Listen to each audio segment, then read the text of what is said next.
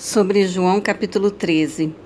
Jesus sabia que seria traído por um de seus discípulos, negado por outro e abandonado por todos eles durante determinado período. Mesmo assim, Jesus amou-os até o fim. Deus nos conhece completamente, assim como Jesus conhecia seus discípulos. Ele conhece os pecados que cometemos e aqueles que ainda iremos cometer. Mesmo assim, ele nos ama. Do versículo 1 ao 17, há registro de, do que Jesus disse aos seus discípulos na noite que antecedeu sua morte. Todas essas palavras foram proferidas em uma noite em que, sendo os discípulos seu público, Jesus forneceu as instruções finais para prepará-los para sua morte e ressurreição, eventos que mudariam a vida deles para sempre. Jesus foi o servo modelo e mostrou sua atitude de serviço aos seus discípulos.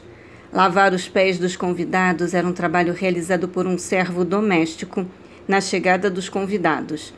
Mas é, Jesus envolveu uma toalha ao redor de sua cintura, como o escravo mais humilde faria, e lavou e secou os pés dos seus discípulos.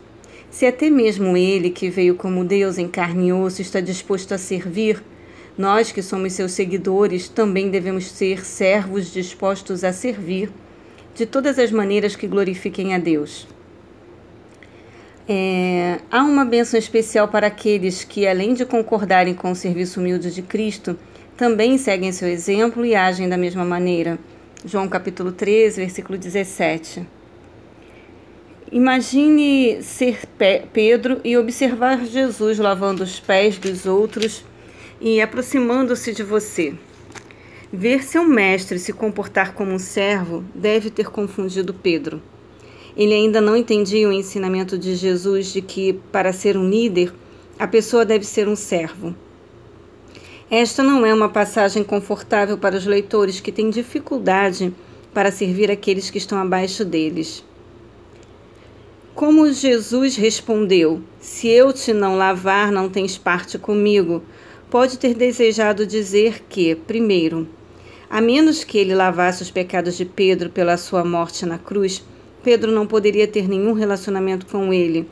Ou que, segundo, a menos que Pedro se submetesse a ele e permitisse que Jesus o servisse dessa maneira, Pedro jamais aprenderia a lição de humildade. De qualquer maneira, Pedro pareceu entender a importância das palavras de Jesus, pois então quis ser completamente banhado. Pedro então disse: Senhor, não só os meus pés, mas também as mãos e a cabeça.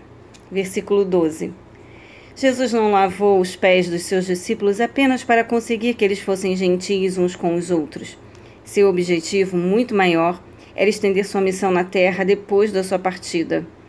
Esses homens deveriam ir ao mundo servindo a Deus, servindo uns aos outros e servindo todas as pessoas às quais levassem a mensagem de salvação. Versículo 22. Judas não era o traidor óbvio, afinal, ele era aquele a quem os discípulos confiavam a guarda do dinheiro. Versículo 26. O convidado de honra em uma refeição era destacado desta maneira.